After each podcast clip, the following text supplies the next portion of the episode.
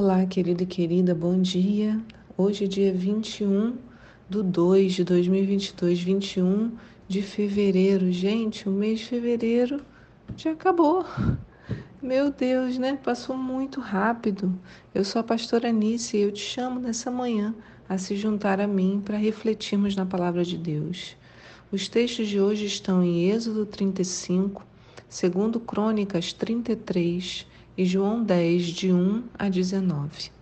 E a pergunta de hoje é: o que move o seu coração?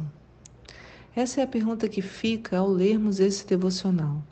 Em Êxodo 35, Deus faz uma convocação ao povo. Lá no verso 4 diz assim: E Moisés continuou a transmitir para toda a comunidade dos filhos de Israel o que ouvira do Senhor.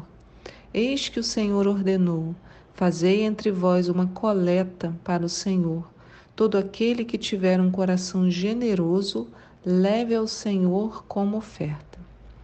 E aí o Senhor, veja, Deus faz uma lista extensa sobre o que deveria ser doado para a construção da tenda do habitação. Eram tantos itens que certamente qualquer um teria a chance de contribuir. No verso 20 diz assim: Então toda a comunidade dos filhos de Israel retirou-se da presença de Moisés, e todos que estavam dispostos, cujo coração generosamente os motivou a doar, trouxeram uma oferta ao Senhor para a obra da tenda do encontro, para todos os seus serviços, bem, bem como para as vestimentas sagradas.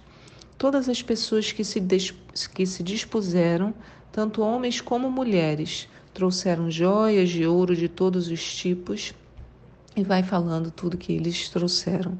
Então, olha o que diz: cujo coração generosamente os motivou a doar. Então, há uma motivação do coração para doar. Lendo isso, eu fiquei me lembrando da história de Esther. Quando nós comemoramos a festa de Purim, geralmente acontece em dezembro, nos encontramos para ler o livro juntos. Nós temos feito online, né, mas também fazemos isso na igreja.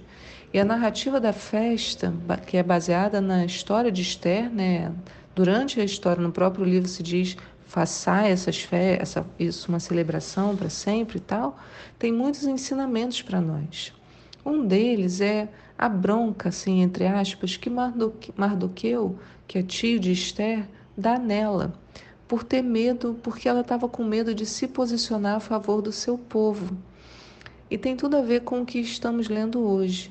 Lá em Esther, no capítulo 4, verso 13, diz assim: Quando Mardoqueu recebeu essa resposta de Esther, imediatamente mandou adverti-la: Não imagines que, somente por estares vivendo no palácio do rei, serás a única a escapar da matança dos judeus, porque se calares se você se calar neste momento crucial, certamente socorro e salvação surgirão de outra parte para os judeus. Mas tu e a casa do teu pai, dos teus familiares, todos sereis aniquilados. Quem sabe se não foi para este dia que foste nomeada rainha da Pérsia? Então, qual é a relação desse texto com o que eu acabei de ler de Êxodo? Olha, Deus podia livrar o povo pela sua própria força, mas ele deu uma chance para que Esther fizesse parte desse momento. Ele não precisava fazer isso, mas o Senhor sempre nos oferece uma oportunidade de atuarmos em seus planos. Por isso que Mardoqueu fala para ela, porque se você se calar nesse momento crucial, certamente socorro e salvação surgirão de outra parte. Então assim, ó, se eu não fizer, certamente outra pessoa fará, porque o projeto do coração de Deus não para. Mas ele me deu a chance de contribuir. A mesma coisa agora com o povo no deserto. Eles foram convidados a contribuir na construção do tabernáculo. Uma pessoa podia escolher não fazê-lo, mas perderia a chance de participar do momento, de agir em conjunto, de experimentar o sentimento de eu estava lá, eu faço parte dessa história. Isso a gente vê, por isso que a gente vê diversos corações que se moveram na direção do chamado. Isso fez toda a diferença. Em Êxodo 35, no verso 29, diz: Os filhos de Israel trouxeram oferta voluntária e generosa ao Senhor, a saber, todo homem e mulher cujo coração os movia a doar uma oferta para que a obra do Senhor, por intermédio de Moisés, tinha ordenado que se fizesse. E você, né? A nossa pergunta hoje é: o que move o seu coração? Se você não sabe, fique atento ao seu coração, fique atento à voz do Senhor, porque há um chamado da parte de Deus para mim e para você. Se nos calarmos, outras pessoas se levantarão. Certamente a obra não vai parar porque eu não vou fazer, mas nós perderemos a chance de fazer parte. Quem sabe não foi por esse dia que Deus nos permitiu estarmos vivos? Jesus deixa claro é, aquilo que movia o seu coração. Em João 10, no devocional de hoje também, ele está explicando ao povo a diferença da liderança dele para a de outros pastores de ovelha. E no verso 11 de João 10, ele fala assim, ó, Jesus falando: Eu sou o bom pastor. O bom pastor dá a vida pelas suas ovelhas. Então, olha a motivação do coração de Jesus. O mercenário, que não é pastor, a quem as ovelhas pertencem, vê a aproximação do lobo, abandona as ovelhas e foge. Então o lobo as apanha e dispersa o rebanho.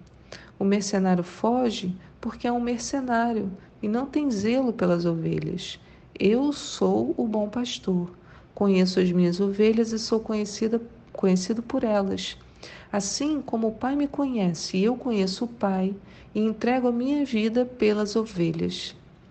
Então, Assim como o Pai conhece e ele conhece o Pai, Jesus entrega a vida pelas ovelhas. Ainda tenho outras ovelhas que não são desse aprisco, as quais devo da mesma maneira trazer. Elas ouvirão a minha voz, e haverá um só rebanho e um só pastor. Por esse motivo, olha bem o que ele fala: por esse motivo o Pai me ama, porque eu entrego a minha vida para retomá-la. Ninguém a tira de mim, antes eu a entrego de espontânea vontade. Tenho poder para entregá-la e poder para retomá-la. Esse é o mandamento que recebi do meu Pai. Então, na argumentação de Jesus, podemos ver que o coração, como o coração dele, encontrava toda a motivação necessária no amor do Pai, na vontade de agradá-lo. Ele fala: Por esse motivo o Pai me ama, porque eu entrego a minha vida para retomá-la ele diz muito claramente: Eu a entrego espontaneamente. Ninguém a tira de mim. Então, não foi Deus que obrigou Jesus a se entregar na cruz. Jesus fez essa oferta voluntária porque queria agradar o Pai. Essa mesma motivação, irmãos, está à nossa disposição hoje. O que move o nosso coração está muito relacionado ao local em que o nosso coração está. Se ele está no Pai, vai ser difícil destruir a nossa motivação, porque como o Pai é firme, nós também seremos. Mas se o que move o nosso coração está fora de Deus, então os percalços da vida vão nos engolir e diminuir toda a disposição do nosso coração. Por isso que lá em Mateus 7, 24 a gente lê: Assim todo aquele que ouve estas minhas palavras e as pratica será comparado a um homem sábio que construiu a sua casa sobre a rocha. E caiu a chuva, vieram as enchentes, sopraram os ventos, bateram com violência contra aquela casa, mas ela não caiu, pois tinha seus alicerces na rocha. Então veja, o Senhor, quando nós construímos a nossa, o que move o nosso coração em Deus, é como construir a casa sobre a rocha. Vão vir as chuvas, vão vir as enchentes, os ventos certamente soprarão e baterão com violência contra nós, mas nós não cairemos, porque os nossos alicerces estão no Senhor e é Ele que moverá o nosso coração. Que o Senhor abençoe seu dia, a sua semana, renove as suas forças, que você tenha uma semana cheia da presença de Deus. Fique na paz. Tchau.